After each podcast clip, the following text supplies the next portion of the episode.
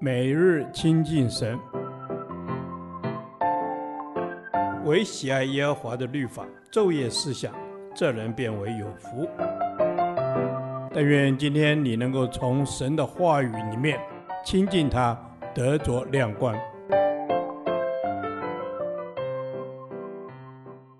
创世纪第一百天，创世纪三十二章一至二节，马哈念。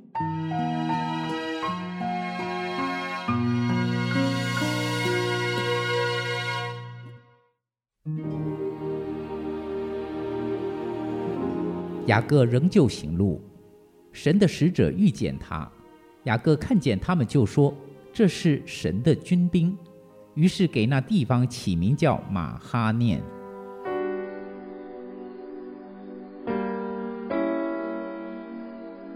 雅各和拉班分手后，继续向迦南地前进。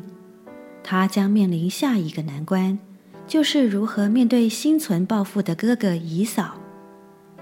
就在他最需要安慰和鼓励时，神的使者向他显现，让他知道神的确和他同在。保护他，就如神在伯特利所应许的。马哈念就是两个军团或二营士兵之意，位在基列北部亚伯河以北之地。所以雅各可能看见的是一大群神的使者，多如大军。雅各再得保证，他的回家之路其实并不孤单，是有神同在的。当我们遇到患难的时候，神可以打发他的使者在我们四围安营，免得我们的脚碰在石头上。但是他并不一定这样做，因为这样对我们不见得是最好的。我们可以如此祈求，但也该接受神不一定按我们所求的去做。不要常常希望神为我们行神迹。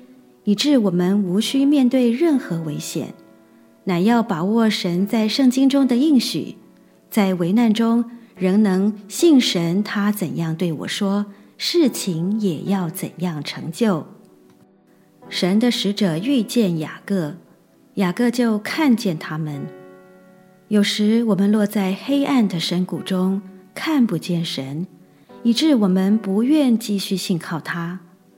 其实。神从来没有离开我们，只不过我们觉得他已隐藏起来，找不到他。在这时候，我们更应该锲而不舍地继续寻求。但我们不是去找神，而是去寻求神。如何寻求神呢？就是被他找到。当我们觉得神隐藏、不理会我们时，我们可以做四件事。第一，要知道这种感觉是正常的。很多基督徒都曾有过这种灵魂的黑夜的经历。其次，做一些有助于经历神同在的事，如继续灵修、和他相交、敬拜、参加教会的聚会、唱诗歌赞美、享受大自然、关心有需要的人等等。第三，阅读属灵伟人的传记，学习他们面对灵魂的黑夜的方法。第四，我们要忍耐，无论灵魂的黑夜有多久，仍然相信他存在，他爱我们。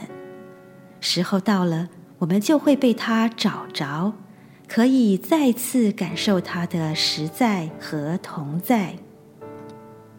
主，我谢谢你，无论我在怎样的境况中，你都与我同在。你为自己的名引导我走义路，你是以马内利的主，我感谢你。